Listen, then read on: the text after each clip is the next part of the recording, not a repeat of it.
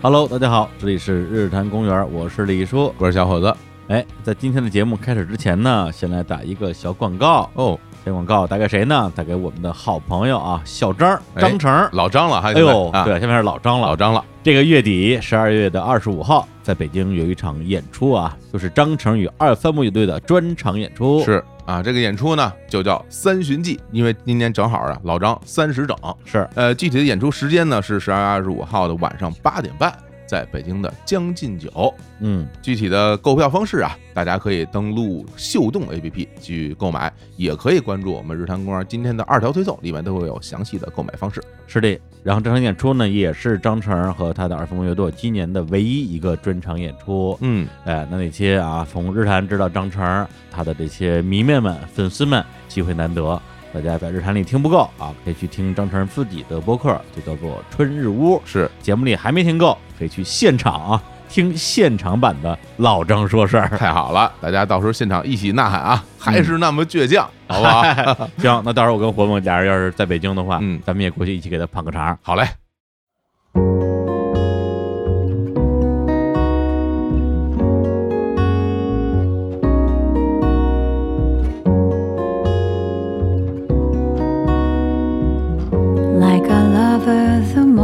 Sun slowly rises and kisses you away. Hello，大家好，欢迎来到日坛鳌拜，我是小伙子，我是武书一。哎呀，这很意外啊，大家意外的惊喜哈！大家也知道啊，这个日坛鳌拜这个栏目呢，一般来说的阵容呢是由我跟六月啊，小火车六月还有乐乐，我们三个来主持，但有时候李叔也会加盟嘛。但是今天我们这个阵容发生了非常大的变化啊！我闯过来了，我强行要录音。哎呀，对，今天大家的老朋友啊，好久没有见面的武术一武指导莅临啊，莅临我们的录音现场，还真是，你看，二零二零年啊。已经到了十二月份了，嗯，对，那武指导这也是今年第一次在节目中露面，是吧？对，在这我要先给你赔个不是，你看看这么长时间了都没有把我们录音的这件事儿给落实下去啊。对啊，其实曾经也尝试过很多次啊。是，我记得是三月份的时候，咱们那个时候就在网上在说要不要远程。对，那最早的时候，那个时候因为我们已经掌握了这个远程录音的这个方式了嘛，我们俩还专门测试了一下设备啊。对，那时候他在家啊，在武汉。然后我呢，在北京。当时我记得小伙子说那个，经过研究发现，嗯，最不延时的是 Windows 系统下的 QQ 的那个语音聊天。哎，对对对对对。同时还要开一个摄像头，这样能够看着对方，以便大家说话不要出现那种相互打断。对，因为大家如果是这个远程的视频录音，那视频录音的部分肯定是需要能够看到对方的脸和表情，不然的话，其实有时候你打电话，你不知道对方这句话说完没说完。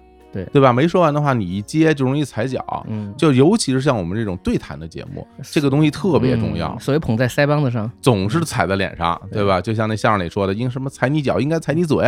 哎，就是就是经常踩嘴。丁文元，对 对对，所以当时我们也颇为试了一阵子。你还找出了一个特别老的笔记本，因为你想一个事儿，嗯，一般人我在家用 PC，我没有摄像头啊，台式机是吧？台式机就这样用了。然后现在大家如果平时要打个电话，肯定是用手机。是。但我们有淘汰的，就是手机的所有 A P P 的系统的设置啊，就会有点延时，会有的，嗯，对，然后我就只能翻出十年前的一个笔记本，哦，那十年前笔记本居然还能用啊，我们就开始看着对方的 P P T，就两个人都卡的不行，说是 P P T，真的就我们俩那个视频啊，完全是一帧一帧的。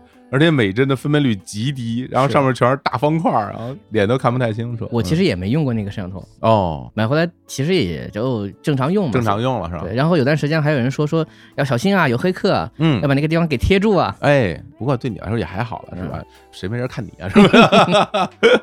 开玩笑，哎呀，真的，一晃啊，这那么长时间就过去了哈。对，那之后我们也可能因为受限于条件嘛，我们那个网络条件的这个问题，我们后来也就没有再尝试录音。真正当我们再次见到面的话，就已经是上次在谐星聊天会是真实的今年第一次见面了。对对，那已经是十一月份了。再上次见面是去年的三周年演唱会，我哦也是十一月份。对，你看看，你完全错过了，是吧？我从十二月份做手术到中间不能走，所有中间你都没有见到啊，我拄着拐的样子。对，看到我已经活蹦乱跳了啊，恢复球场。但是我觉得我们听众对你还是非常关心的，也是想知道这个吴指导最近啊状态怎么样，包括。你那时候在家里边的这种工作啊，整个生活的状态是如何的？哎呀，这一说就一年的事儿，是啊，绯红之王。哎呀，你这捡重要的说。我的感觉是这样，嗯就是感谢伟大的科技把远程工作这个事儿带到了我家。好，我记得很清楚，就是在二月份、三月份，就是属于那种完全我所在的地方是足不出户的时候，对，直接的感受就是说时间和空间的我都失去了意义。哦，时间我也不知道什么时候会解除嘛，哎呦，你说空间是我不能下楼，我甚至很长时间不出房门，嗯嗯嗯但工作还会找我，嗯，那经常就是开个会吧。哦，那个时候工作也没停啊，我想想，应该是到了三四月份的时候，嗯，我这边的一些合作的一些，比如说资方啊、创作的，嗯有一些去年没做完的事儿，你该看的一些东西得看，得给意见。嗯同时，有的时候就啊，钉钉也得加，嗯嗯各种各样的新奇的一些身份是就开始又要试了。比如说，大家协同在一个软件上一起看一个 PPT，啊，我明白明白，尝试这种新啊奇的体验。那种视频会议里面，它会有直接播放这个文件对对，可以。拿一个人的东西来给在所有人看。哎呀，现在说起来，大家说这你们还说我们我们现在都在用这个，对，那个时候感觉很新鲜。嗯，反正就感觉，包括我也知道，就是很多人可能包括做作业啊，包括现在面试啊，大家嗯慢慢能够就被逼着接受了一套线上工作的一个系统。是的，是的，是的，等于说，那你那边四月份就已经开始恢复工作了。嗯，对，哦，哎呦，因为我们当时就日坛这块儿，因为也一直也没停嘛，嗯该录音还是录音。那的确，我们正常的就是看似接近正常状态的工作，可能也是四月份了。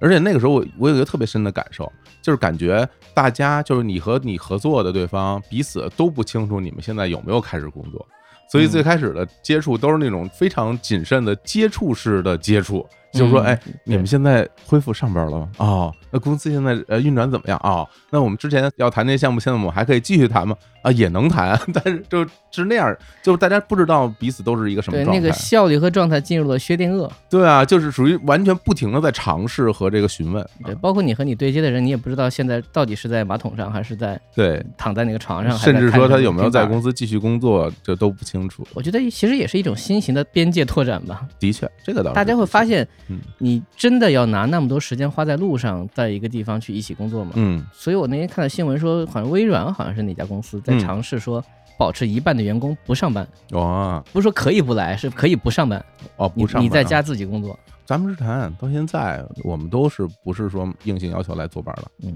对，但很多工作都是在线上了。节约工位，节约工位。对，从那个时候其实已经延续到现在了，就是你挺好你发现有很多工作的确是可以在线上完成的。当然了，你像日坛这种，我们做播客嘛，那可能跟很多的传统的行业不太一样啊。嗯，那传统行业好多时候你必须得是面对面，或者是你是属服务类的、教育类的各种的，你当然要去开工了。那我们有很多工作可以在线上做，发现大家效率啊配合的也挺好，那我们就没有什么道理非要让大家来。是我们的听众倒是希望跟我们面对面。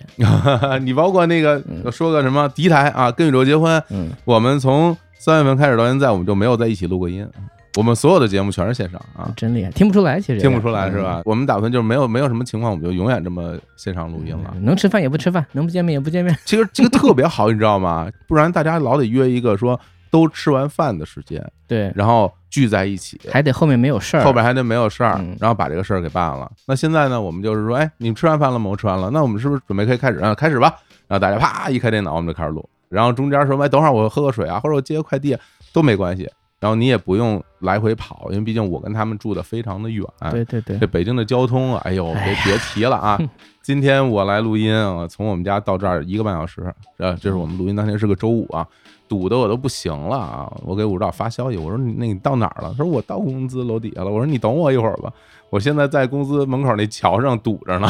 嗯 我是跟他打完电话之后，嗯我特意晚了四十分钟出门，嚯，还是提前到了。还真是，嗯就是咱俩约了时间嘛，当时。哎不过现在挺好的，我就因为今天咱俩能坐在一起录音，我心里边感觉那句话叫什么？仿如隔世。仿如隔世，真的是我知道就这个词儿。真的是，真是仿如隔世，因为嗯你就会觉得这是一个很熟悉的画面，但是这个画面已经很久没有经历过了。它居然已经过去一年了，对，它已经过去那么久了，而且你也不知道未来会持续多久。真不知道。对啊，因为现在也还没有到咱们彻底说哦这事儿过去了，然后生活变成了一个新的常态的状态，还还没有。还呃对我有时候在翻我的相册，我在看我一月份拍的照片儿，嗯我发现武汉的街头步行嗯街上那个时候还有很多人，然后突然意识到一件事儿，嗯我很难再在一张照片当中看到所有的人都不戴口罩了。啊，现在的确是，这是不太可能的。不管大家在一个什么样比较安全或者说放心的环境，对，总还有会有人保持这个习惯。是我觉得可能未来真的可能会有人一直会保持这个习惯哎，青年老师，对啊，而且说实话，就是戴口罩这事儿对我来说也不困难嗯啊，我自己也会觉得还 OK。是保持一个对他人和自己的一个保护吧。嗯再看空间，因为嗯我确实是怕闷的人，所以我尊重规则，然后能够拿下来，我尽量吐吐气也行。啊，对对对，的确，呼吸是会受到一些影响。好吧，那我们转到咱们今天的节目吧，嗯是吧？今天我们来，哎不知道来了，哎，做客日坛鳌拜啊。这鳌拜这个节目呢，有个非常重要的主题，就是带货。嗯但是呢，跟武指导我们先不聊这个，今天呢，还是聊聊你最擅长的东西，包括你正在从事的这个行业，就是电影儿。嗯，我们其实已经有阵子没聊过电影了，在日坛的节目里。呃，对，对，有挺长时间没有聊电影，这这不就因为你没来吗？是吧？你来了，咱们就可以聊了。那今天聊点关于电影的什么事儿呢？我那天在家想啊，我说我跟吴指导聊点什么？你说要真聊这关于电影特专业的事儿吧，我觉得我我也不行啊，我只能就是听着了哈。今天我们能够一起聊这儿的东西呢，我想到了一个点，就是我们原来看电影的时候，可能会经常被电影里的某一个东西所吸引。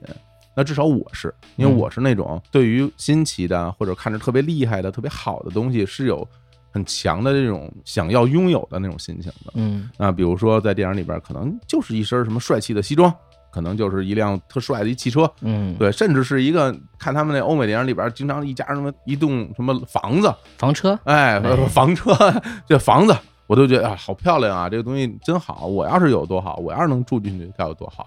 所以呢，今天我们俩就一起来聊聊，就是那些在电影里面吸引我们的东西，我们看了一下就很想要的那些东西。嗯，行，那要不然你你先来，我先说个比较有名的电影，嗯电影当中这个道具，当然大家也应该有印象，就是黄飞鸿系列嗯，第二部《男儿当自强》。哎呦，这太著名了。对，然后啊？呢，我看中了那个无影脚，呃，不是啊，就那个东西很很很难拿过来无。影脚，好啊，呃，这个片子大家如果有印象的话，应该记得就是黄飞鸿同学偶遇孙文，嗯还有陆浩东，就是一群革命志士。然后他在第一次遇见孙文这个人的时候，首先镜头没有给到这个人的这个脸，他是在一个讲堂里面，他先给到这个人一个穿着马褂然后留着辫子的人掏出了一个西洋怀表，哎呦，这印象太深。对吧？嗯拿开怀表，打开看了一眼，然后关上了，说：“啊，我有事儿，就是我很急，我可能想提前走，我要说点话。”从这个事情上做出了这个人物的一个性格，就是孙文这个人非常在乎时间。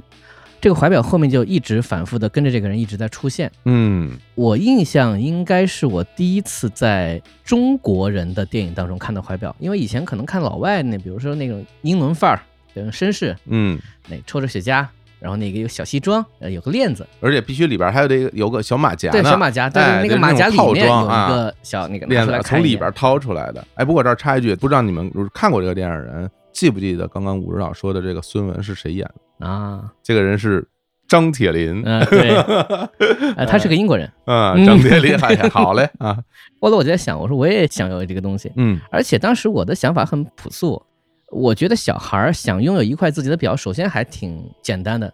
第一是在小学的时候，我觉得有段时间挺流行，就是大家会挂一个，那个时候我们叫码表，是那种所谓的那种秒秒表，我们对叫秒表上面有三个件儿，啊，有有之前在节目里提过那个东西嗯，我特别喜欢，特别喜欢可以滴滴叫，吧对可以滴？滴叫然后也可以显示哦，时间。你们也也流行那都种都都流行啊。我跟吴指导我们俩同年，对同年，嗯，所以这个东西呢，当时我是觉得，因为它大部分是塑料做的，对，然后呢，它很多时候可能老师也用，它就是用来那个，比如说跑步啊，对，计就是时啊就是体育老师带的，所以这个东西让我来说，它就是一个跟生活没关系的东西，它有点太有一种象征性了。嗯但是我觉得怀表这个东西好像挺有意思的，戴在身上。但是这个东西呢，我也不知道去哪买，而且当时也不会找家里要，就这么巧。当时我记得应该是初中吧，嗯我爸有一个朋友战友嗯到我家来，扔给我一块儿。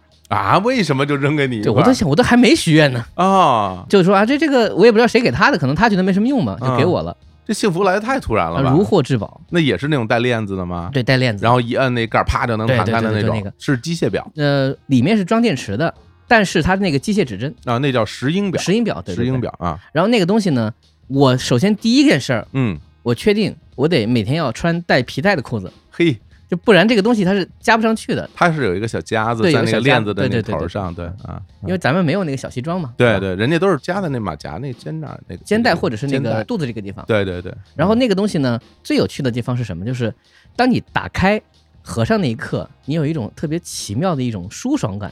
这个的确是。很多年后，你用翻盖手机都没有这个感觉好。因为它有一个卡口，对，那个卡口摁上以后是啪嗒一声，对，而且那个圆圆的，嗯，上面还有那么一点儿，一般都是一点雕花。对对对，我那个我记得那个雕花上面好像是一个地球凸起来一点，然后你手在上面摩擦的时候，那感觉也挺好的。我知道这个东西有一个差不多的一个东西，在我小时候也给我留下这样的印象，嗯。就是烟盒。哦，那时候我爸就有那种铝制的，应该是铝制的还是那种钢制的那种烟盒，它也是那么扣上，然后摁一下，啪就弹开了。啊，对对对，，然后里边会有一个片儿夹着，一边十根烟什么那种。嗯，我其实对烟没什么兴趣啊，那个时候，但我对烟盒我感觉就是，哎，我拿在手里边，仿佛我拥有了一块怀表，就是就会有那样的心情。后来我有一种感觉，就当嗯你有一块表的时候，你对生活的拥有的那个程度就加重了。嗯大家现在人手手机啊，所以这个事儿就变得没那么重要了。你什么时候都知道时间，嗯但小孩儿不知道时间，特别有时候你上课上到第三、第四节课，你不知道什么时候下课，嗯又或者你出去玩，你不知道什么时候该回家。你在大部分时候你对时间没有概念的时候，你会觉得很惶恐。现在有时间了，你突然觉得啊，我在一天的某一个时间做什么事儿，你会特别有条理。虽然具体怎么干不知道，哎呦，你要这么一说，我还真想通了一件事儿，嗯就是因为我是从小到大都不怎么戴手表的人，嗯小的时候呢，是因为没有，挺大了，家里才给买了一块电子表，嗯然后那个时候就戴了一段时间嘛。上了大学之后，好像也没有戴手表的习惯了。为什么呢？因为那时候慢慢就有手机了，对啊，你在手机上能够看时间。其实我不是对时间这个事儿不在意，其实是在意的，但是你有了替代品，所以这个手表就可能在我的生命里面变得越来越没有那么重要了。是，嗯而且那时候我也有过那种，就小孩戴那种液晶的，嗯，做得特别卡通，而且外面是半透明那种。第一是那个东西戴上不好写作业，啊，会硌是吗？会硌着。你戴右手上当然会硌了。对，但是问题就是我习惯是戴右手，哦，我不太喜欢戴左手。嘿，你看啊，像我那个怀表，我也是放在右手，放在右边裤带儿。我现在想起有点那什么啊，你那时候他是个初中生是吧？然后整天拿个怀表，你会拿着到学校去吗？会啊，那你同学什么反应啊？不觉得很怪吗？就是我觉得自己就是在享受这个过程，哦，就被人瞩目的那种感就觉得你这个人有一点点跟大家不一样，哦，但也没到那个程度。嘿，你看这是这个什么典型的中期的中二病啊，对对对，正好是中二，对，是吧？嗯。嗯，然后这个表和我的离开也非常的突然，哦。这块表是在北京丢的。哟，这怎么为什么就赖北京了？这就啊，我当时好像是来北京就演一个戏，那个戏当中我要出演一个大家可以理解成就是波洛这样一个形象的一个人，嗯。准备了一一套小西装，嗯，一个小马甲，嘿。然后我在想那个链子终于可以放到正确的位置了，然后露出那个链子，啊，然后可能是因为当时演出啊，你知道前台后台嗯。各种事儿，就在演出完之后，这块怀表就不见了，哦，那就疯狂的这样找啊，疯狂的找，然后嗯有可能是在换衣服的时候，比如说丢了或者被人捡到了就不知道，滑出去了，或者滑出去了，嗯。或者是根本就是在演出之后，因为中间有很多人来，你知道刚演出那个时候特别兴奋，哦。然，后又跟人聊天儿怎么样，衣服又放在旁边，嗯。然后再化完妆之后，这个怀表就没了。哦。后来就要想，他说不行不行，我还得再买一块。啊，等于就再也没找着，没找着了。哦哦哦，也就是说，怀表这个东西配合它应该有的那个画面，嗯。也就出现了这么一次，啊，然后他就好像是功成身退一样。在之前，他觉得他不应该出现在一个初中生的这样一个半长的那裤带儿里面，嗯。他就一直陪伴着我很多年。然后后来我要去香港的时候，我就去那种古玩店、那种嗯老店去找，我就看到一个很像的，但是那个上面不是地球，上面是一个维多利亚还是自由女神，啊，自由女神那个像。嗯嗯然，后我就问他我多少钱，他说一百，我说太贵了，五十吧。他说好，我顿时觉得这东西应该就十块钱吧。太痛快了，是港币吗？嗯、当时港币好像跟人民币还贵，哦，然后我就买了。买了之后，我感觉就是可能误入了专供游客购买的那种区域吧。就那个东西，第一就是那个拧那个时间就不是很好用，嗯再然后呢，它那个你说是维新嘛，就总拿在手上的重量感觉不对，嗯，啊，那它一定是不对的，对。然后慢慢的、慢慢的，它这个表就不走了。其实也能修，嗯。修过一次，然后我觉得差不多可能就不是那块表了，嗯嗯嗯，然后这块怀表就放在那儿，承载着我的思念呢。其实现在想起来，还是初中的时候，一个小孩儿嗯顶着那个武汉的大太阳天儿，嗯，还一定要穿着一个带皮带的裤子，哎呀 要。从里面拿出一块表来看。哎，呦，你说这个画面，我是非常能想象的。我是知道武汉的那个大太阳天儿有多热啊。嗯那那个时候，你就是其实可以穿短裤的时候，非要穿个长裤哈，嗯，半长吧，对至少得有皮带。有个皮带，就为了挂这块怀表，其实还付出了很多努力的。是，但是还是能记得我的手在这个地方打开怀表的那一瞬间，咔嗯。一摁，那怀表嘡打开，嘿。啊，啪一合。嗯嗯嗯。我觉得这个经历或者这个东西对我来说，让我最开始对时间有概念了，嗯。对我自己怎么安排事情，去把握自己的一些生活中的一些进进出出啊，或者处理东西，慢慢慢慢你就知道做一件事儿得有多长时间，嗯，不再像一个小孩那样完全是被动的。嗯这个怀表算是一块见证吧。啊，这是一个老朋友啊，我觉得嗯对你而言对是吧？对对对，对，然后我估计你是不是因为像我们有时候考试的时候，你会把表放在边上，回去看着时间嗯，的，对对对吧？对，让大家有时候就是把你自己的手表摘下来往那边一放，是吧嗯？但是你看你放一怀表在那儿，那盖儿啪一立起来，对那个仪式感那就不一样，看着整个就得拿鹅毛笔写那个，煞风景使是吧？嗯 好嘞，那不知道跟大家分享了这个啊，黄飞鸿啊，对男儿当自强里面的这块怀表。哎，这黄飞鸿系列电影啊一共拍过多少部啊？你要说，如果说是李连杰，嗯，李连杰演的，然后是徐克导的他就只拍到第三部，啊，然后他就走了，然然后就换了那个第四部《王者之风》，就狮王争霸是吧三》，嗯他跟徐克就算是不能叫决裂吧，至少是就是换掉了。嗯然后在赵文卓之后又拍了两部，嗯拍到那个《王者之风》和《龙城争霸》，啊然后这个电影系列结束了。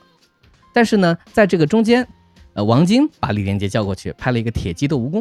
哦，那个《铁血龙宫》是王晶拍的，对，你不觉得那个片子所有人换了，只有李连杰没换吗？哦，然后还特别低俗，王晶嘛，就是那个宝芝林开在那个妓院旁边，他有那么一段戏嘛。嗯嗯。然后后来因为大家世纪大和解，拍了一部电影叫《西域雄狮》，哦，就李连杰去西部。那这样啊，然后这个片儿好像是洪金宝导的，嗯。但是大家就重新合作嘛，嗯。再就没有李连杰的黄飞鸿了。哦，然后再后来，徐克拍了一个电视剧的黄飞鸿，嗯，还是那个赵文卓演的。然后这个 IP 基本上就被作死了吧？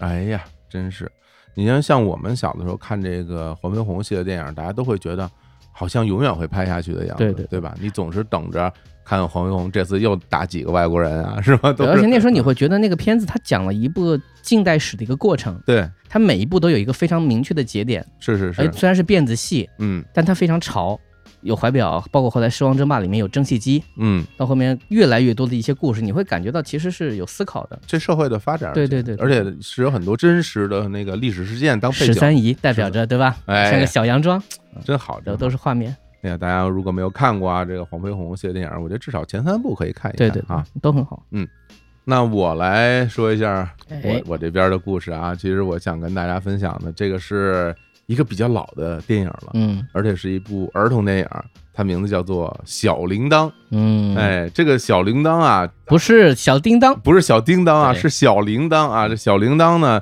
是这个谢天导演的作品。对，我今天要跟大家说的是这个小铃铛应该叫做续集了，嗯，应该是第二部。相隔很多年。对，因为第一部啊，我看一下资料，是一九六三年啊上映的。对，哇，那这个就太久远了。嗯然后呢，我们看这一部呢，就今天我要说的这一部，应该是一九八六年的那一版。是，那这小铃铛讲的是一个什么事儿呢？首先说啊，这小铃铛是什么人？嗯，小铃铛是一个木偶是娃娃啊嗯，他不是一个真实的人物啊嗯。这个木偶名字叫小铃铛，因为我们看的是续集嘛，大家就是几个小朋友到电影院去看小铃铛的这个电影啊，就会觉得哇，小铃铛太可爱了，说我们要去找小铃铛，然后就到了这个北影厂嗯啊，北京电影制片厂，想找这小铃铛，发现这个没有，找不着，说已经是过了好多年了。而且找到了当年六三年那一版里边的那个小演员，嗯那小演员呢，一个人已经成为这个军官了，另外一个小姑娘呢就成为大提琴手了，就是在剧中叫什么小满，是小满了。哎，然后那个姑娘叫什么马佳怡嗯啊，哎呦我，这真的找他们以后发现也找不着，然后后来呢就到了什么木偶剧院啊，说是不是木偶剧院？有小铃铛，因为小铃铛是个木偶啊，嗯。然后就到木偶剧院，好像也没找着，然后呢小朋友就非常伤心啊，嗯。然后就回家了，回家呢就睡觉了，睡着睡着觉啊，发现有一个小机器人儿嗯。冲他走过来，跟他说：“我带你去找小铃铛。”然后就到了木尔剧院的仓库里边，嗯。找到了小铃铛，最后跟这小铃铛还发生了很多传奇的故事。后来等小朋友再一醒来，发现是一个梦啊，嗯是一个有点科幻的儿童电影，在当年应该算特效大片。特效大片儿是吧？哎呀，这个我记得我小时候看到这个电影的时候，我喜欢的不得了啊，嗯因为这木偶和人是之间有互动的表演的，对对对对。然后这小铃铛这个性格也非常帅气，嗯是一个非常的狂妄自大啊，不谦虚。爱吹牛的这么一个形象，啊就是那个时候家长心目当中是一个孩子的反面。对，一个是一个孩子的反面教程啊。然后这个故事呢，最后呢，小铃铛也是认识到了自己啊，不能这个倚老卖老啊，嗯不能仗着自己当年是这个小明星，嗯就永远吃老本儿啊，也变得谦虚了，也变得更好了，这么一个皆大欢喜的一个故事。对，很像一篇标准作文。对对对，但是当年你知道，在我心中，嗯，小铃铛就是我的偶像啊，就是个中二的少年。我就特别好，因为你看他要遇到什么事儿，他说：“哎，这个我会，然后什么这个我懂，嗯是吧？这这个想当年我是大明星什么的，嗯，就是完全不谦虚，然后非常的自大啊。为什么我会很喜欢他呢？可能跟我当时的状态很像啊，就是我觉得，哎，小铃铛，你看。”他跟我差不多啊，我我们俩这个性格不错，小铃铛很好啊，但你想想，如果按设定，他应该是三十来岁了。对啊，但人家木偶嘛，也也没有这个。然后，所以今天我要跟大家分享是这个电影里的什么呢？不是小铃铛这个木偶，嗯而是带着他们去找小铃铛的那个机器人儿。嗯哎呀，那个机器人儿真的太帅了。那个机器人儿其实不大，是一个小朋友家里面摆着的那么一个机器人。一般放在那个热水瓶旁边。对，两个手应该是两个什么像钩子一样的东嗯，西吧，对，方方正正的，耳朵边上还有天线，嗯，哎，然后那个眼睛圆咚咚的，就完全是一机器人啊，是。不像人啊，对，它是个四方的一个，四方的那么一个块儿，对。啊，然后在那里边机器人会动，然后还会说话，然后带着他们去找小铃铛。我看到那段以后，我就羡慕死，我就我说我要有这个机器人该该多好，我让他每天跟我在一起，啊我跟他玩儿什么的。嗯，其实现在想想看，还真的有点像那个野比和哆啦 A 梦之间的那种每情感，每个孩子都需要一个这样的，是吧？嗯需要一个这种机器人作为你的小伙伴的这样一个心情。然后里面这个机器人呢，然后找小铃铛之后，我有几个特别印象深的桥段啊，我就一定要跟大家分享一下。就首先找着它有的特别脏，嗯他非常脏呢，然后那个 小孩儿回来要给他洗澡，然后就把他扔到了什么洗衣机里，嗯然后就在洗衣机不停的转，然后一会儿上一会儿下，然后还呛水了什么的，嗯然后咕噜咕噜吐了好多泡泡，然后给他擦干的时候，他自己还说：“哎，别动我，我什么我身上有好多痒痒肉，我很痒呃我很痒。”然后哈哈在那儿笑，说看的真是逗死了。所以我觉得，哎呀，这个儿童电影在咱们那个年代是颇有一批的咱们以前是有过一个叫铜牛奖的，哦，是专门颁给儿童电影。是吧？你可以想，既然颁一个奖，说明那一类电影每年至少十部得有吧？嗯嗯，嗯那现在这个奖没有了。没有了哈。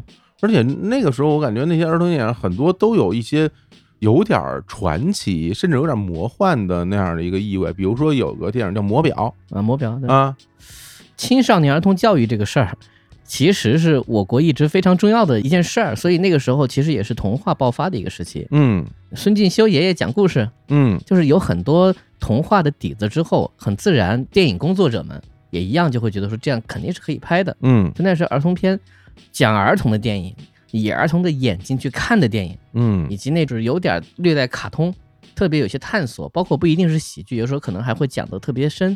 包括咱们之前老提那个兔子，嗯，疯狂的兔子，疯狂兔子，那就已经变得有点 cut 了，是是是是，但它还是个儿童片儿。是。你看刚刚我说到那个魔表，嗯。那里边那个主人公长大了之后，就是成年的那个外号叫做康巴斯，应该叫什么康博斯，嗯。那个演员也是个名人，那是著名影星曾晓彤，嗯，也就是张嘉译张嘉译。张嘉译先生啊，也很好。还有就是霹雳贝贝嘛，对，是不是、嗯也是典型的儿童电影？对也是这种带有完全的科幻色彩的电影。而且那个时候小时候看不太懂，后来想了一想，你把他那个科幻背景拿掉，这个故事还是成立的。嗯，依然讲的是一个小孩的孤独嘛，就大家不能碰他，对，因为设定上带电，他啊摸谁谁就疼，说对大家拿针扎我就特别清楚，他他自己很委屈。嗯那说到最后，其实还是一个你身上背负着一些你不想要的东西，哪怕你是那么特殊。现在人们可能中二的觉得我就要特殊，你们都别碰我，但那个时候他就特别痛苦。我觉得霹雳贝贝这个人物的形象，为什么大家第一是当时科幻片少，第二，我是觉得一个孩子的孤独这件事儿，其实还是很容易共情的。嗯，也是啊。但是你看那个时候，大家真的是专门拍给小朋友看的电影，是吧？这个电影不是说脱身于某一个 IP，比如说像我们最近看什么什么《喜羊羊灰太狼》，就这些年啊，嗯什么包括那个《熊出没》啊，嗯什么这些是脱身于本身就存在的这种儿童的类似于动画片儿，嗯，然后他再去拍这个电影，或者再拍成拍成真人电影。那时候咱们国家没有 TV 动画产业这个东西，所以那个时候完全是为了专门拍给小朋友，而且它里面除了我们刚刚聊到的这种科幻类型以外，还有一些就是有小动物参演的电影，嗯是。比如著名的《娇娇小姐》嗯。啊，《娇娇小姐》就是一个大熊猫，嗯，然后在里边人和大熊猫来，然后通过配音，对通过配音嗯来一起表演，这看起来也特别过瘾。然后还有著名的《动物王国国》啊，奇案吧，失窃案吧，失窃案里边所有的演员全是小动物，对，猴探长是吧？这个东西是咱们中国独有的，哦是吗？国外也没有。哦，因为国外训练动物也是在马戏团，人家不会拿来拍电视剧。嗯但这个之后好像也再没有人，因为太难了。嗯，你想想，用用那么多动物，然后要让他们做一些合情合理的动作，还要把这个故事编圆了，还不能让人觉得虐待动物。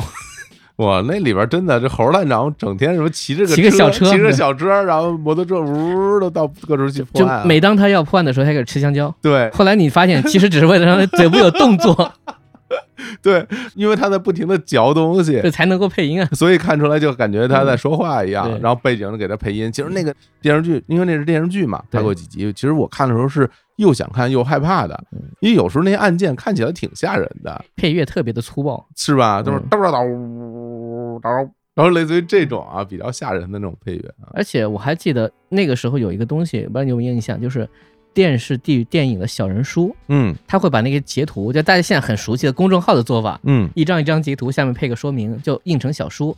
这样的话，你就不用电视。有很多小孩，其实很多时候，我现在的印象，那个画面啊，有的时候甚至是一张一张纸，就因为你会不停的翻那张书，嗯。特别是儿童片啊，包括一些故事片啊，嗯。他会以一个比如说差不多四五十页、嗯。五六十页的一个小人书的故事存在，啊。他，给你把它讲明白了，是嗯。好多是剧照吧？我记得是就是应该是剧照，是吧？嗯。有的是剧照，因为我看过一个剧照的，就是那个电影叫《小刺猬奏鸣曲》。哦，那个，那个里面就是一个小朋友，他的爷爷是一个农民种西瓜的什么的，嗯。然后他们就是养了一只小刺猬，后来还到他们爷爷家去玩儿，然后晚上就听到有人咳嗽，大家找是谁咳嗽，最后发现是小刺猬在咳嗽，嗯，然后说是小刺猬感冒了，所以为了他点药吃，然后就给他病治好，他就不咳嗽了。因为那时候第一次知道，哇，刺猬还会咳嗽啊，就跟咳嗽跟人一样嘛。声音很像，对，然后里面后来还出现了那种就是外国的小朋友，大家什么一起反正照顾小刺猬啊，后来还产生了一些矛盾什么的。哎，你说那时候那些电影到底小孩从什么渠道看？组织六一儿童节看一看，我都是在电视上看到的呃这就是电视上看啊，电视嗯上看到的。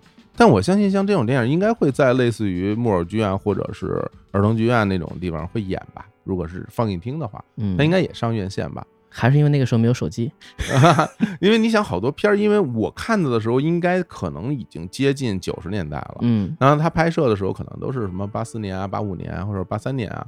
那时候我刚刚多大呀？很小嘛，我们刚刚很小。那你能够看到这个电影，能够理解它的内容，并记住它的情节，我觉得那时候怎么也得七八岁了吧？可能得接近九零年的那个时候看到了对一系列的这种儿童电影，就会觉得都特别好，对啊，那时候产量是很大的，是吧？嗯但是在那之后，你可能就越来越少了，你很就很很难看到这种专门为小孩拍的。你那时候刚什么可赛、什么变形金刚进来之后，我们可能就看那些东西了，国产就很少了。对对对所以这个也是我们小的时候非常重要的一个经历，就是看这种儿童电影。那说回来，这里面我刚刚讲的就是在小铃铛里面出现的那个小机器人儿，嗯后来我到我邻居家去玩儿，我发现我邻居家的小孩儿他有一个一模一样的那个机器人，就摆在他们家的书桌上。嗯我真的，我当时有一种就想要犯罪的心情，就是 两眼泛出了贼光。我就想说，我说这个我能不能据为己有，嗯我把它拿走？但是毕竟啊，受到教育和我的理智告诉我，嗯，还是不能拿走。然后我就跟他商量，我说你能不能把你这个机器人给我玩玩啊？他说哪个机器人？我说就是那个小铃铛里边那个机器人儿啊。他说就那个，那你玩你玩会儿吧。然后我就抱在手里，一下我就感觉特别失望，嗯因为那个东西它完全是一个纯塑料制品，对，然后它中间是空的，就是它那个只有一个塑料壳嗯，那塑料壳里边是空气，它是空的，类似于像乐高拼起来的那么一个一个质感可。能都不如乐高那么重。对，没有乐高那么重，很轻的嗯。然后呢，只有胳膊能稍微的前后动一动，脑袋能不能动啊？好像不太能动，腿能稍微动两下。拿了以后，我就稍微掰弄了两下，然后我还想，我说你这有没有开关？就是能不能让它说话？就是能眼睛能不能亮？眨一眨，对，眼睛能不能亮？它能不能说话？他说这个不能说话，这个不是通电的玩具，因为那个时候我们有通电玩具，是什么电动车，还有能自己走的机器人啊，。对自己走机器人或者那种会自己满地跑的摩托车什么的嗯都有。但是后来发现他不，他说这个不能动，这就是一个纯摆着的这么一个小机器人儿。然后我心里想，哎，这个不行啊！你知道当时我心里什么感觉吗？你们家的不行，我觉得是啊，你这款不行，嗯，应该有一款能行的。这个世界上一定存在一个个可以说话的。对，这是应该存在一款能说话的这个机器人，长得一模一样的嗯。然后相当一段时间，我就放学之后，我妈来接我，然后我小学附近有那个商场嘛，嗯我就老拉着她到那个商场里边去，就是想看看那商场那卖玩具那区域里边有没有能动的这个机器人。嗯，但一直到我都挺大了，就也没有见到过，没有找到它也没有找到它，就成了我一个特别遗憾的。在玩具区留下了一个有个孩子有点奇怪的一个传说，每天跟机器人说话。不停的来啊，嗯不停来找这个机器人儿。哎呀，真的，其实说实话，其实你再想想看，他真的是一个小孩儿，嗯，他是一个没有逻辑的一个一个状态。他是一种期待。对你像我当时的那种心情，就是我为什么觉得这个东西它是真实存在的，是因为我看到了电影里演出来是它会动。对但是人家肯定会跟你说电影里都是假的什么的，嗯但是你小孩是不信的，小孩是不相信说你跟我说电影里是假的就是假的。我认为我看到它会动，它就一定有办法能动起来，不然它怎么拍出来的呢？对啊，我就会这么去想，然后就真的是很想亲眼见一见这个会动的东西，可能它真的是我内心中对于就是未来的生活的一个向往。嗯嗯也就是说，比如我现在的生活里边，我每天上学放学有自己的玩具，然后那时候家里有游戏机，嗯但是你还是会期待着你未来的生活里面有一些你想要的东西出现在那儿。而且我觉得这个机器人可能对你来说，对这个故事来说，嗯，它代表着开启一个世界的钥匙。对的，，对的，对的。它不只是它一个。其实它特别像野比的那个抽屉，嗯，就是那个抽屉拉开，你跳进去，里边是时光机。对，这个机器人，如果你得到了它，它就能够带你去寻找那些最奇妙的、最有意思的那些东西。嗯它是一个引路人，嗯，所以就很想得到一个引路人嘛，这个多厉害呀！再往下聊就有点春上春初的意思了，对？对对对对，哎，真的有点那意思啊。然后反正这个事儿，其实在我心中就一直嗯记了这么多年。这个小铃铛里边的这个小机器人儿，一直是我特别想得到的这么一个东西。可能跟这个也相关吧。包括我一直到现在，我有时候回头去想，就是我的生活好像都是建立在对未来的期许上往前走的。嗯我总是会期待着未来我的生活里面发生什么样的事儿，嗯，期待着我未来我的房间里面有什么样的东西，有时候会很具象，然后我可能为了这个东西，为了那个未来，我脑子里那个画面去努力，我想让他们一件一件的真的走进我的生活，嗯。对，这样的我就会觉得特别满意，与此同时也会非常有动力的去追逐向前的生活，一直到现在吧，我觉得也是这样。我总是期待着生活里出现一些我特别想要的东西，这个可能真的是我最小的时候萌生过这种念头的第一件物品，当然到现在还没有得到。嗯，我相信他一定有一天能得到，等着吧，慢慢对吧找那孙志哎。哪个听众如果啊家里有，可以寄过来看一看。就是啊，不知道大家现现现在家里还有没有那个机器人儿哈？嗯，就像我们这么大的，其实那个机器人当年挺常见的。是它应该是一个公模，所以才会出现在电影，而不是为了电影而做。啊，是吧？你这样想吧，因为那时候嗯大家不会有这个意识，说，哎，这个电影很红，我们为它里面出现的道具做一啊个。还真是，它应该就是道具师去选取了嗯上海当时比较流行的一些，大家可能不知道，当时上海生产玩具的那个产量是很大的，啊，全国有很多大家的一些什么小青蛙，你记得吧？铁皮的那对，种会还有那个蹦的吗？两个圆组在一起那个不倒翁娃娃，哦哦，其实都是哦那几个厂做的，哇，那两个都是一个模。那不倒妈妈厂，这每人家都有。对，那我觉得恨不得那什么亲嘴小瓷人，估计也都是同一个厂做的。而且那有两个版本，啊。有一个是那个瓷的，嗯，你还记得有一个是那个扔一个那个钱币，嗯，两个小人会自己往前走，慢慢转，对对对对然后凑到一起，碰上那个，然后如果它坏的话，就会有各种奇怪的头撞在一起啊，那个 哎呀，太有意思了。好，那就看看我们谁哪个我们的听众家里有个非常期待你拍照片发到我们的微信后台，让我们大家都重温一下那个年代，成吧？要不然咱们稍微休息一下，来听首歌。行，那刚刚我们讲到了武指导说的这个表啊，怀表，我也讲到了儿童电影《魔表》，嗯，来放一首跟时间有关的歌吧。就是这首歌本身也有一定年头了，但是我们都很喜欢，叫做《忘了时间的钟》。对，一个不负责任的钟。对，来自古巨基，来嗯听这首歌。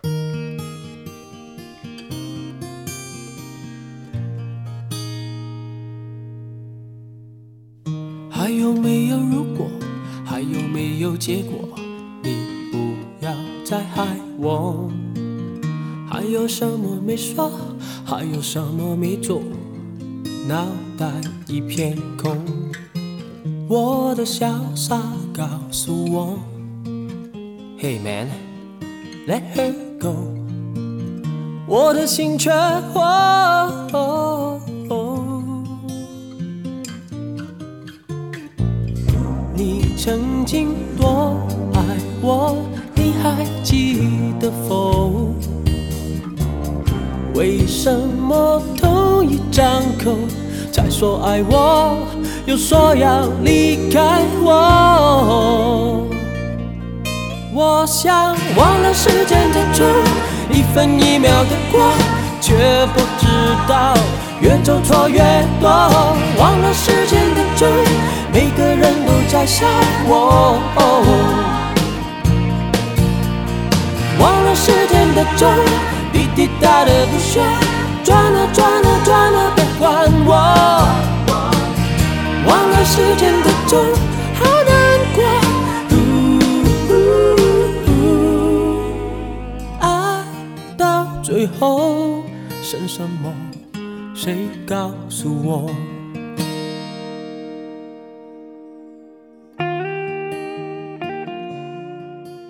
好，一曲忘了时间的钟。哎呀，这首歌也忘了时间了啊！这个好多年以前的专辑了，这是一九九七年的专辑，是，这都二十多年了。嗯啊，那个时候古巨基还是个新人。现在这首歌大学毕业了，哇，这首歌太试用期都过了。嗯试用期过了。好嘞，那我们接着聊。那武指导来给大家分享第二个电影里边的东西吧。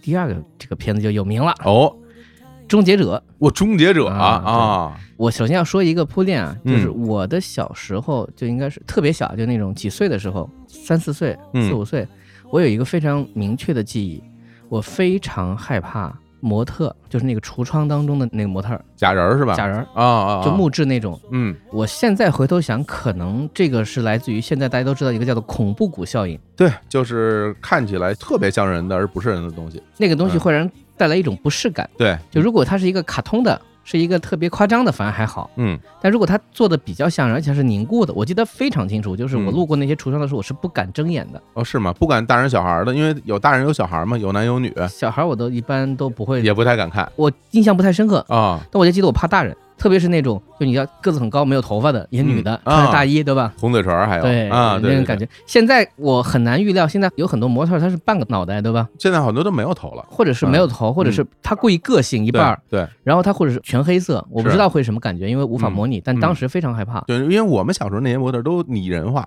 对，看起来像个人，嗯 摆出一些奇怪的姿势。然后我这个感受被一部电影治好了，嗯，就是在我小学的时候，著名大片儿《终结者就是《终结者》第一部》》是吗？对第一部啊全国上映，詹姆斯·卡梅隆、然后阿诺·舒华、辛里加阿诺舒华抽雪茄。哦，当时有一个彩蛋是开头，他不是没穿衣服出来吗？嗯当年咱们的这个电剪还比较轻松，就是它有一个露屁股的镜头，嗯那个应该不可能是替身，因为人家那么壮，我觉得应该就是他。嗯全场女生就尖叫了，嗯因为大家确实没见过这么刺激的画面，仅仅只是一个全裸，嗯，而且很清楚走到人家里面说：“你衣服去干洗了吗？哎，对吧？”嗯他说：“你把你衣服给我吧。”然后就直接抢了。嗯这个电影我就不复述了，但是有一段剧情，我觉得大家如果看过第一部啊，因为第二部更经典，就那个 T 一千嗯。液体基金金属，嗯。我觉得第一部非常经典在于结尾的追杀戏，啊。就是男主角和女主角，对吧？就康纳他妈和他爹，嗯。他们被这个机器人追得不行了，然后在一个大工厂想办法，首先是用火把这个机器人给烧了，烧完之后阿诺就没有了，嗯。那张皮就没有了。就出来一个特别金属感的机器人，对，红眼睛，红眼睛，然后特别高，全身就是那种钢筋结构吧，你这种理解。然后那个手特别特别有力量，扯他们。后来又以牺牲男主角的代价，好，我记得是抱住他，把一个什么炸弹塞到那个腰里面去，然后把他给炸了。然后女主角以为没事了吧，又出来了，只有半个身体，继续爬着过来威胁女主角。然后女主角又往前爬，爬到一个我记得是一个在一个工厂特别大的液压一个机器上，嗯，把他诱过来，然后把他整个人给他压住了，只剩一只手了，还在往前爬。这个手就变成第二部的一个影子了。嗯，啊，我就不剧透了。哎。嘿嘿，反正就是这部片子当时看就特别可怕，觉得说这个机器人怎么这么厉害？就永远不死是对不死然后又啊你知道那种看到一个浑身冒着光泽，然后眼睛冒着那个红点儿那感觉，对，但同时我发现我就不害怕模特了，哦，是吗？啊？哎，因为很奇怪，就是我突然觉得这个充满了你现在知道就是那种所谓设计感、流体感，因为它全身它没有那种尖锐的感觉，它无论是手啊、头啊都是那种圆的，对，是很圆润的。对，然后就很想去摸一摸，哎呀，这不是哎，它其实就像一骷髅，对，就是骷髅，对吧？但是它是打磨的非常那个像手工梗，就很漂亮，就是把一个啊非常难看的东西都给你磨成一个特别特别圆润感觉。不是，那你你要跟大家分享的东西，不会是终结者这骷髅本身吧？这机器人儿对，后来我就在想，这东西能买到吗？哦，你就喜欢这机器人儿了？但买不到。当时第一，这个东西首先它国内肯定没有正版；嗯，第二呢，这个东西说实话也挺吓人的，也没人做。那时候也不兴过什么万圣节，这都没有。嗯所以那个时候我就在想说，能不能找到替代的？嗯然后很多年后呢，其实这个东西跟终结者没什么关系，嗯，它是一个眼睛会发亮的，头上有一个拉环儿，你把这个拉环往上一扯呢，它那个牙就会咔咔咔自己动，是个头，是个头，是个钥匙扣。哦，钥匙扣哦，我见过那种东西。对，然后它它的眼睛会放亮。哦，眼睛会亮啊。对哦，亮里边有电池我记得我在上海买的哦有电池，我觉得这个东西好像也行吧，也行是吗？就是啊，有一种多少能满足一点是一点儿，来个头也行吧。就拿这个东西就挂在钥匙扣上，其实很多年，哇，一直到那个电池没有了，那你买这个时候是多大岁数了？已经得到大学了。上大学了。对哦，啊，没没说完，这个东西是一个很漫长的过程。嗯，你说，后来呢，我有了一种对这种做的像骷髅，但一定要有金属质感，同时还挺酷的这种东西，有了一种偏好。嗯后来我又再去，应该是去香港玩了一次，然后再回来的时候逛那种店嘛，看到那个一支笔，嗯，这支笔呢，那个头上是一个骷髅，笔帽上是吧？不是笔帽，它是那个笔头，笔头，就是在笔的上面嗯。握住这支笔，其实你就等于握住了这个骷髅的这身子。这个身子，啊，知道。还有两个小拳头，啊，那拳头在什么位置啊？它其实是半身，啊，你可以这么理解。我见到过那个，你见过吧？我见到过，见到过，见到过，见到过。呃，其实挺可爱的。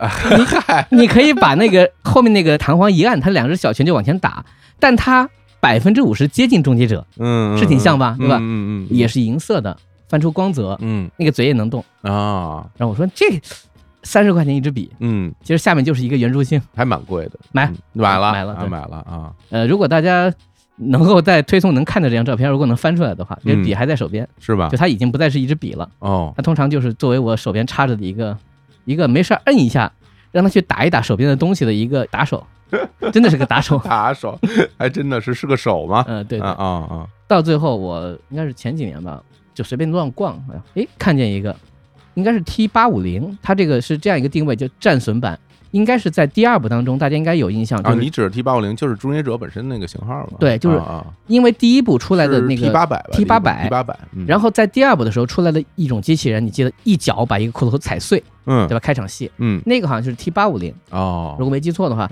这个呢其实做的就更壮一些，有微妙的区别。嗯。我觉得这个得买，就买回家了。事隔多少年之后，我终于拥有了一个属于自己的骷髅架子，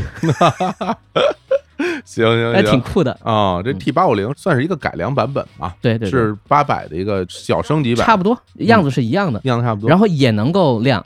基本上手和脚可以有简单的一些动，然后它有那种拿枪的姿势，也有那个捏拳头的手，嗯，这是一种比较标准版的一个怎么说手办了。对，那要不然这个阿诺能够扛起汽车什么的，对都是因为它本身内核是机器人嘛。对对对，这个过程呢，也有一种类似于就是一个人在寻找一种图腾的感觉，因为对于我来说，虽然在《终结者一》当中那个人是反派是可怕的，嗯。但他同时可能给我带来一种工业感的酷，嗯。因为它并不是像以前你看那种像日本动画片儿或者什么，它那都是画出来的。嗯。因为那个 T 八百这个东西，你能感觉到是可以做出来的，它是真真实实的一根钢材一根钢材，或者说那个手指头，你能看见那个，比如说螺丝的那个螺母和螺孔在它骨节间，对，它是有结构的。这个结构你能看得非常清楚，嗯所以你就会觉得这个东西非常真实，嗯，你是能够接近它的。是再加上它也不是那种尖锐的，它带着那个前工业感的那种，所以你什么都能看见。同时，他又带着一个人的样子，嗯嗯，我突然就觉得这个东西没有审美的情怀，也觉得这个东西挺厉害的，嗯，这就变成我要拥有它的一个执念就出现了。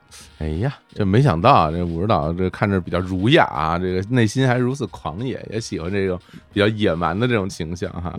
我觉得其实，在咱们小的时候，嗯，尤其是上了中学之后，就那些年骷髅头的这个形象是非常流行的，是，在年轻人之中是特别特别受追捧的啊。我不知道现在啊，因为现在嗯我很长时间没有关注了这种高中生或者初中生喜欢什么样的图案，但我们那个时候就是骷髅头这个造型，无论是 T 恤衫有一部分来自于朋克文化，啊，或者是像什么的士高，我记得那种专辑封面也会有骷髅头。会有啊。然后呢，比如说有很多的那个骷髅头的挂饰对对啊，就是那种仿的，看起来像银质的啊，嗯有可能不是银质的，是。然后一般都是金属质感的这种我觉得。咱们最早接触骷髅头，就直接接触这个文化，嗯，应该是九阴白骨爪，梅超风老师。对，对是，但它实际上就是在中国人的传统的这个印象中，这个东西不是一个就受人欢迎的对对东西，对吧？但是呢，西方我觉得最快接受的应该是海盗船、嗯，海盗文化，那海盗对以至于到现在已经被萌化的海贼王。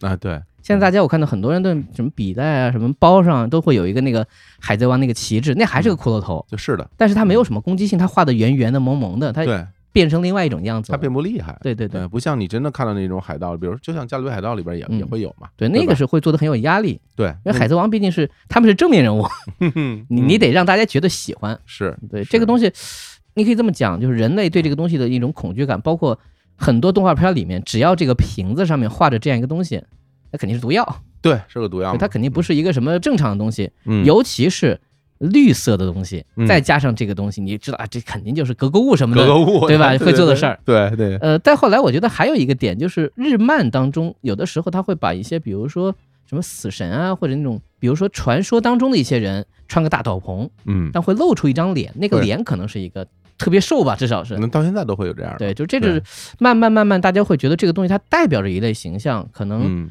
到某一个时间点，它也变成了一种普世的效果。像我刚刚说，比如说朋克啊，或者有人会纹身，他会做一些这样的东西，它代表酷。你这些年日漫里边，包括动画里面，就是很多那个头都不是人的头了，哎，对对对，对牛的啊，对羊的，啊对对对。啊，都都会有，也代表了一种形象感吧，一种看起来有距离感，甚至有点那种压迫感的、邪恶的，但是你要在剧情里边给它做出一些反差来，大家能感受到，哎，你虽然看起来冷冰冰，实际上你是有温度的，嗯，前些年我记得有段时间，因为《死亡笔记》特别火，嗯《死亡笔记》大家如果记得那个本子上其实就有画这样一个形象，因为它毕竟是一个就来自于阴间的东西，嗯然后就导致有段时间一些小孩儿买作业本就特别喜欢买带《死亡笔记》设计感的东西，嗯那，这个东西就被禁了。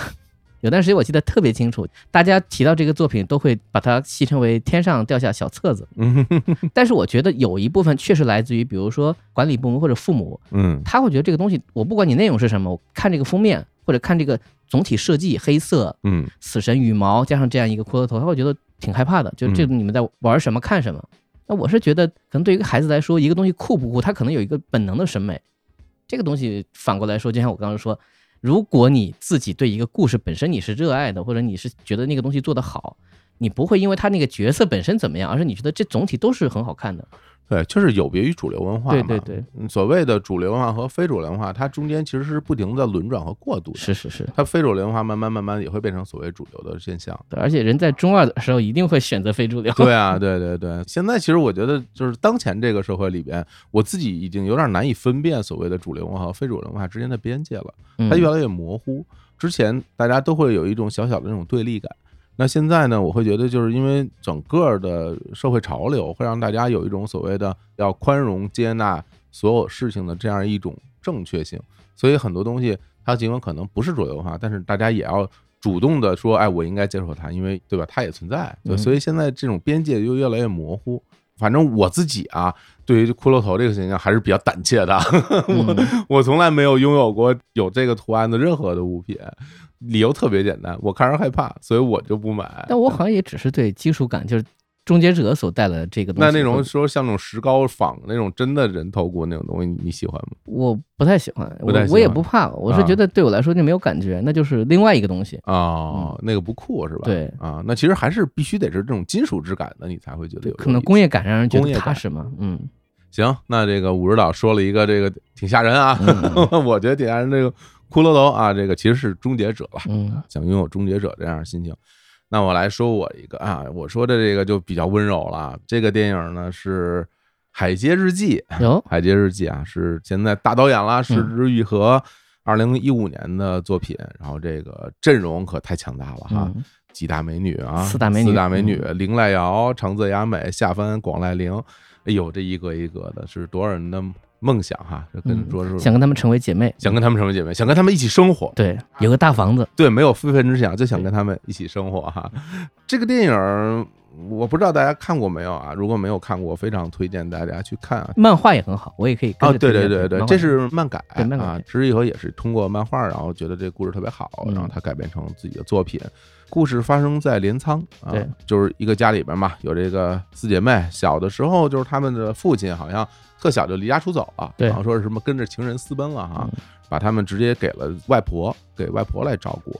后来等外婆去世之后，然后大家又聚在一起，好像中间也是分开过一段时间，而且他们两个姐姐已经很成年了，已经挺大了，对啊，也挺大了。最后，然后大家又一起生活在外婆留下的这个大房子里面。对，主要啊是他们把一个几乎完全没有见过面、没有嗯。生活在一块儿的一个小妹妹，对，就是那个管濑铃演的那个最小的小妹妹。对啊啊，主动邀请她，因为就在葬礼上发现她其实挺无依无靠的，嗯，然后就说不如跟我们一起生活吧。是，就因为这个小妹妹跟他们不是同一个妈妈，对，是个同父异母的小女孩儿，然后他们要在一起生活，反正就四季流转，哎呀，画面之美好啊！嗯，然后情节，说实在的，我有点记不太清楚很多的细节了。情节不重要，就是每个人都有自己生活上的一些问题，对，感情上也有一些自己的一些麻烦，但是呢，这四姐妹在一起生活的过程嗯特别的温馨。特别温馨，画面也特别漂嗯亮。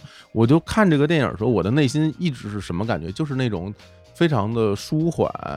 它其实是表面上看起来平静生活，下面蕴藏着非常强烈的情感，嗯但这个情感其实都是被压抑住的情感。但这种压抑的情感，并不是说是我故意要压抑它，不让它爆发，而是这些情感也没有必要在某一个场合进行一次大的喷发的那样那样的一种心情。是它不像小特家族，就是里面没有什么不堪的东西，对对，都是一些生活中正常的烦恼，嗯比如说爱的人不能跟自己结婚，嗯就这么简单。是回到家觉得是自己这么多年干嘛呢？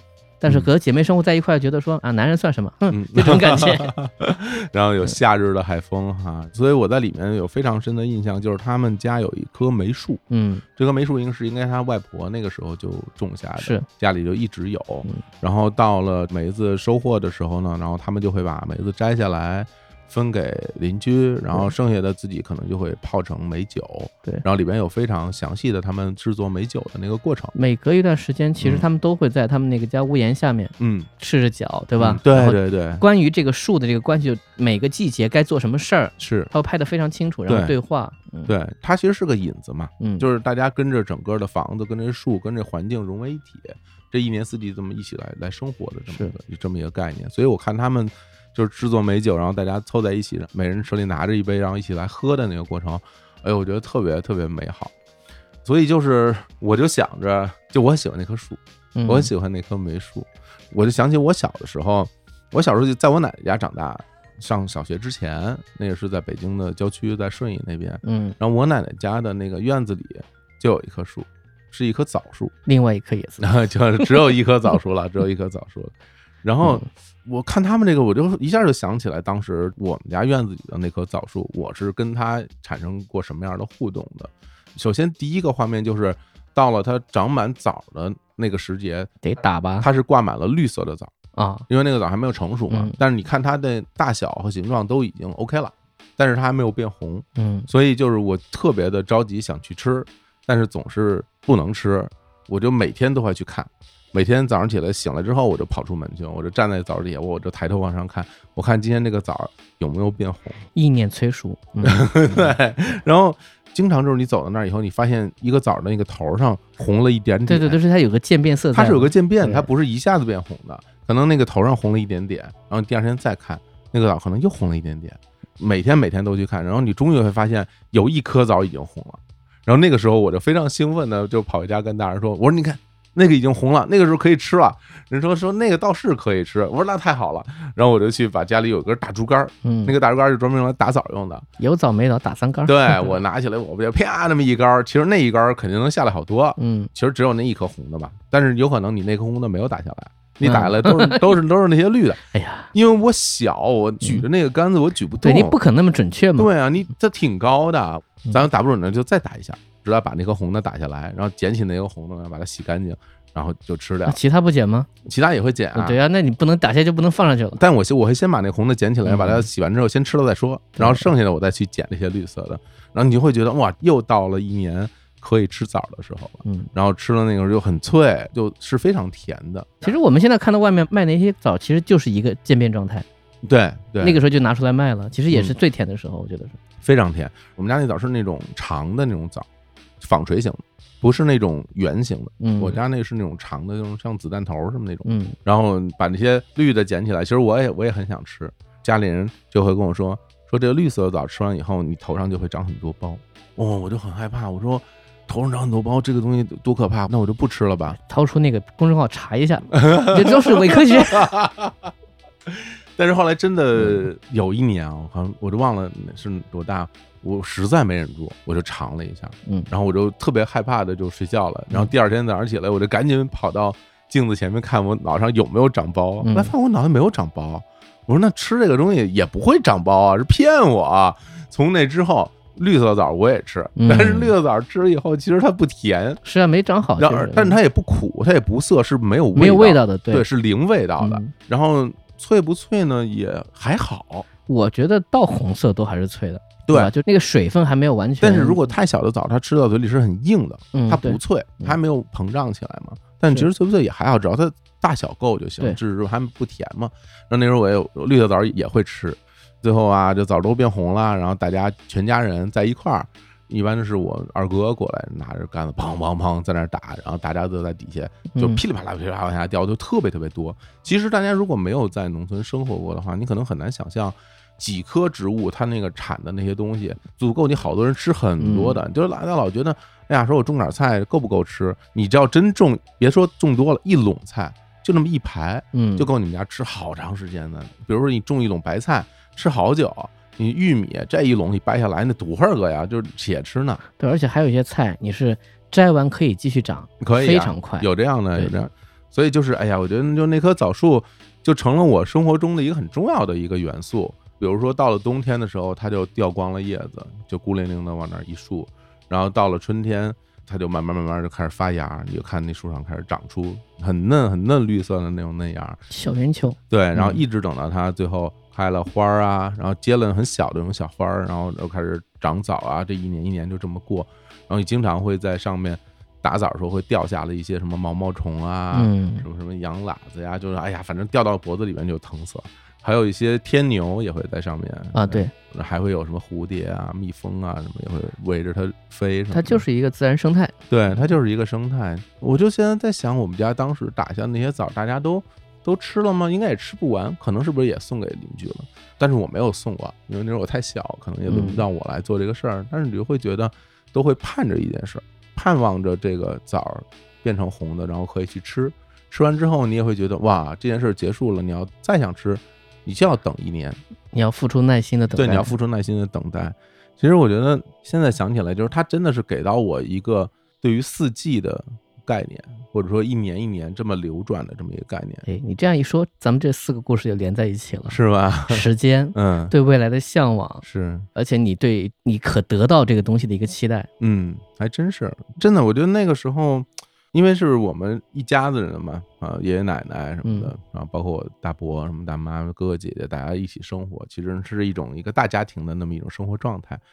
那个时候我是家里最小的，嗯记得我们全家在一起拍全家福，然后我是站在最中间，然后嗯别人都坐着，因为我站着，我站着还没他们坐着高。最小的时候，这么一转眼，我现在也都快四十岁了，感觉就是就像《海街日记》里那棵梅树，就像我刚刚说的我家的那棵枣树，它其实它流转的不是所谓的咱们说特别大的那种所谓的文化或者文明的传承，可能就是一个家族。它不停的这么一代一代人的这种生活的状态，两个感觉我听完，一个是见证，嗯就是你知道他看到了多少东西，虽然他并不用说出来，嗯可是你知道他看到，嗯你就觉得不孤独，因为他在他的生活的流转当中，他在嗯陪伴你。嗯另外，我觉得就是枣这个东西啊，就是包括那个树上结果，梅子也好，什么也好，它就是会给你带来一些期待，你总觉得明年还是有盼头的，对对对，这种感觉是很好的。是这样的，是这样的，就是它总是会在它该出现的时候，它就出现了。它比人类的承诺对。要守时，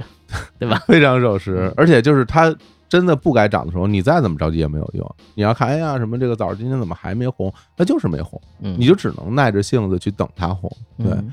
那我觉得它的确是现在想起来，那棵枣树在我心目中是非常有分量的，甚至我觉得它其实因为那个房子我们家早就不在那儿住了，那房子可能也已经不归我们了，但是我觉得这棵树在我的心中，它就一直还都在。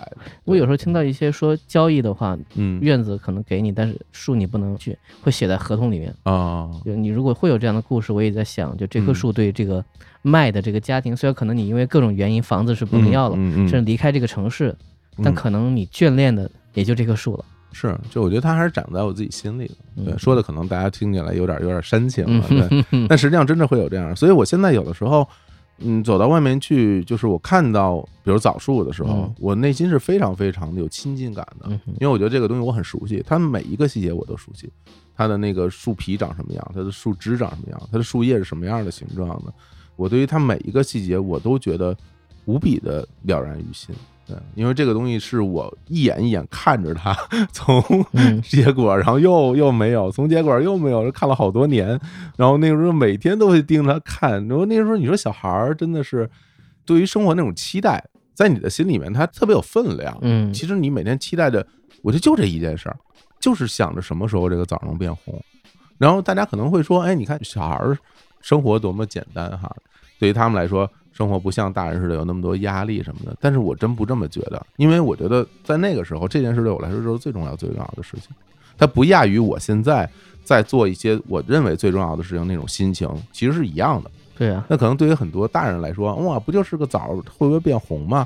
这有什么了不起？可能你们生活里面有各种各样其他的东西，但那个时候在我生活里面只有这一件事儿。嗯，那当然，它对对我来说就是很重要。你只要重视它，它就是你的世界。对，所以我觉得这跟小孩儿不小孩儿没有什么关系，这就是你心中的那种分量感在你心中的存在。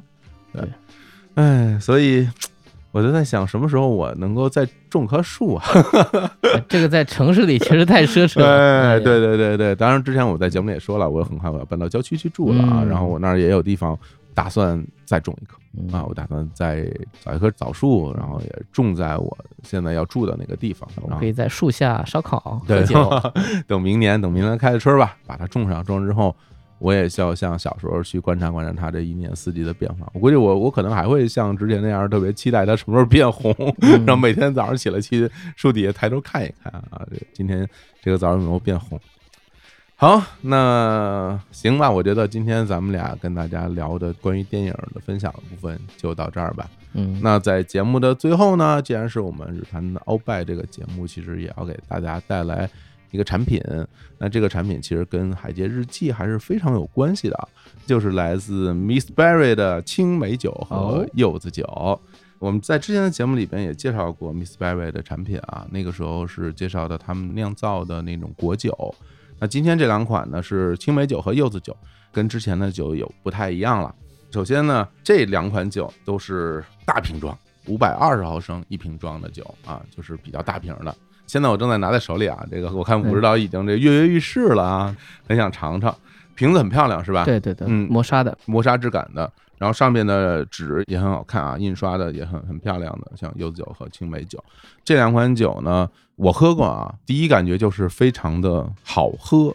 所谓好喝，它是两方面的概念，第一方面就是说它的果汁儿的味道非常的浓，入口很甜美。嗯另外一个就是对于酒来说，所谓的适口感，就是你喝到嘴里边不会有强烈的那种，比如冲击力呀，然后那种刺激感呀，这叫说好还是不好喝，就喝起来顺畅不顺畅。那这个角度，这个酒也非常的好喝，而且呢，它这个原材料也很讲究啊，它里面包含的果汁的产地都是来自于日本。像这瓶柚子酒，这里边的柚子是来自于日本的九州，哦，像那个梅子酒呢是南高梅，而且呢，它这个果汁儿不是浓缩汁儿，因为大家知道果汁儿其实分两种，一种呢就是浓缩果汁儿，然后去通过兑水嗯进行还原；另外一种呢就是鲜榨果汁儿，然后进行冷链运输。那我们这两款酒里边的配料里边的果汁儿都是鲜榨的果汁，通过冷链运输运过来的，所以是非常的香甜。每瓶酒的果汁含量都超过百分之六十，对。然后像像这两款果酒呢，它不是那种所谓的完全的酿造的工艺啊，它是用果汁儿跟清酒、还有砂糖、还有水来调制出来的。嗯那这种调制酒最大的优势就是在于说，它可以调制出一个非常非常甜美的适合感，而且在这种青梅酒和柚子酒制作工艺中，这种制作方式是非常传统和标准的制作方式。它可控。是是非常标准的制作方式，所以大家一般喝到的酒都是这样来做的。啊，这个里面我觉得比普通的像这种青梅酒和柚子酒好处就在于它的是纯果汁，而且它果汁含量非常高，所以喝起来就是非常好。而且呢，这个酒是清酒的基底，所谓的酒精的部分是清酒，也有别于所谓的蒸馏酒。蒸馏酒可能度数很高，用的很少，但清酒呢是酿造酒嘛，那就比蒸馏酒其实我觉得会喝起来更舒服一点，而且。不包含任何的防腐剂、跟添加剂和香精，所以就是纯粹的果酒。要不然五绕来喝一口，好不好？我看你这个听我说半天，就很想我杯子举半天了，嗯，来吧，来哟，好嘞，嚯，哎呦，轻噗的一声，来，来把这倒的声音，咱们要变成一个 ASMR 节目，我太美了，这个，嗯先要闻一下，嗯，大家听着耳机，嗯。闻到香味没有？你看看，我已经足够离话筒近了。好嘞，嗯，怎么样？首先是一股酸味儿，然后就是酒味儿，然后是甜味儿，对，它那个酸味儿就来自于柚子本身的那个，味道，就是很直接，很直接，然后很真实的那种果汁的味道。有时候你能喝到那种特别特别甜的酒，是那种特别特别甜的酒，其实就是在它制作过程中，它加入大量的糖，这是很容易。嗯如果你想把酒做的很甜，就加大量糖就 OK 了。是，但是你要保留它整个的果汁原本的风味的话，还是需要控制一个非常严格的配比的。是你在喝完之后，最后的那个酒的灼烧感要有一点儿，嗯，然后那个甜味和酸味儿要一直留在你的嘴巴里面，那才是真正的果汁的感觉。对对对对，而且这两款酒呢，它的度数也不低哦，我知道啊，你喝的时候也别说这个大口就闷了啊。就像你刚刚现在喝到的这个柚子酒呢，它的度数是百分之八啊，嗯，那款梅子酒呢，它的度数也是百分之十左右啊，也都是有相当酒精含量的。大家其实，在喝的时候呢，虽然它非常的容易入口，但是你可千万别一杯一杯的就那么猛干啊，那可能就会容易喝多了啊。对，然后哎呀，其实这个一说起酒啊，我就必须得滔滔不绝了，因为我自己就是真的很喜欢酒这个东西。说实话，因为上回我们跟 Miss Berry 一起合作过，他们的酒我非常的喜欢，甚至有点尊重，因为我觉得其实做酒这个事儿吧，除了你真正做酒的人以外，在喝酒的人眼里其实差别不大。因为大家没有说是谁都是说要特别用心的去研究做酒的工艺，还有做酒的方式。但是我为什么会很喜欢这个厂商？是因为我觉得他们给我一个最大的感受就是两个词，一个是懂酒，一个是用心。像今天我们喝到的这款酒，其实它完全可以不用鲜榨果汁，它嗯可以用浓缩果汁，它没有行业的强制要求，对，它没有强制要求，对于很多人喝起来是一样的。那这个能减少很多的成本，但是他们没有，他们还是用的这种鲜榨果汁，而且运用从日本进口这种冷链运输。我认为这个东西就是对于产品本身的一种坚持和一种追求。对，嗯然后除此以外，就是比如你刚刚喝到一口，你会觉得，哎，我能喝到柚子的那个酸度。嗯，可能对于很多人来说，我可能不给你喝到这个酸度，我就是直接让你喝到甜。我给你加大量的糖，你喝到嘴里会觉得哇，这个酒好甜，小甜甜的，我能喝好多。对于更多人来说，它更适口。嗯，但是他们也不这么做，他们还是会把所谓的果汁儿的这个味道最大程度的保留给大家。所以我觉得这个也是对于做酒的一种态度，就是这些部分其实都能打动我，这非常能打动我。当我喝到的时候，我会觉得哇，这个真的是有人在做着很多人不容易察觉，然后非常费力气的事情，在做产品。嗯这点给我是非常大的一种鼓励，甚至嗯对我会觉得这世上还是有人在认真做事儿的。说到这个酒，我觉得比较适合喝的场合，嗯，比如大家一起聚会的时候啊，喝这个酒是非常适合的。对，喝的时候不会说我一开门屋里边全是这种酒的味道，你们一开门屋里都是这种果汁儿的味道，这种嗯甜甜的感觉非常好。除此以外，我觉得一个人的时候也很适合。就像今天我们聊到了都是电影嘛，那我觉得其实一个人坐在家里面，然后把灯关上，打开自己的无论是电视还是投影去看一部电影，我认为都是一个非常好的享受。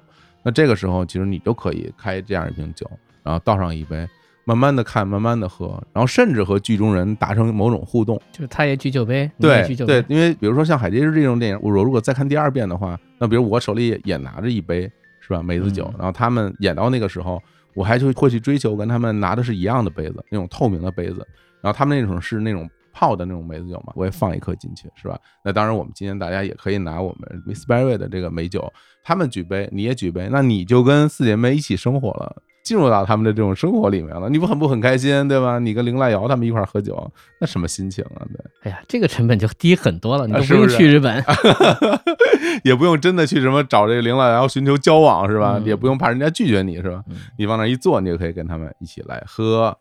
好，那我觉得今天呢，这两款酒就推荐给大家，然后最后讲一下具体的购买的方式。嗯具体的购买方式还是在我们日坛公园的微信公号后台回复“果酒”，或者呢你在 Miss Berry 的旗舰店找客服报暗号“日坛公园”，都可以获取日坛专属的优惠。嗯，那么具体是有什么优惠呢？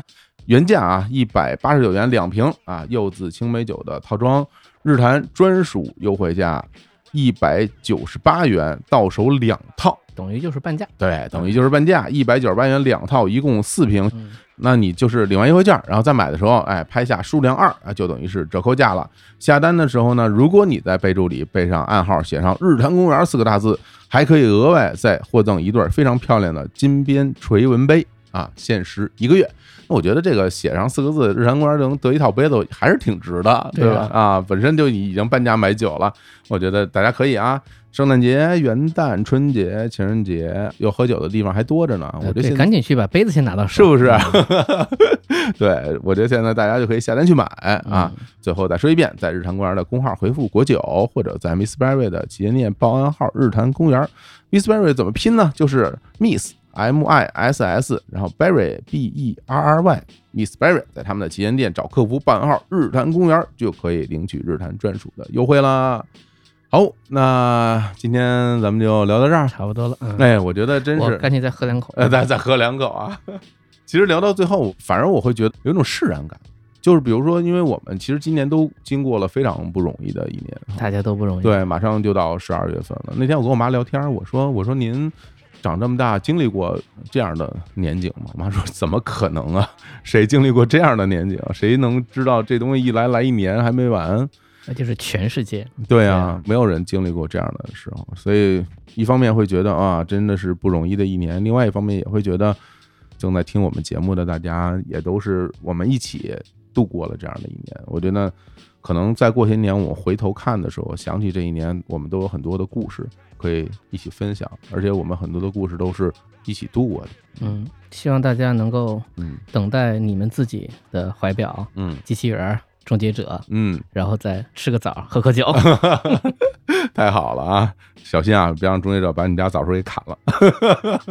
哎，好嘞，那行吧，那我们今天就聊到这儿。那我们在最后给大家放首歌吧，行，那就给大家放一个《海街日记》的主题曲吧。嗯，挺好听的。对，嗯就叫《海街日记》，也是一个曲子，也非常的好。呃，那就在这首非常悠扬的曲子中结束我们这期节目。我们下期再见，跟大家说拜拜，嗯。拜拜。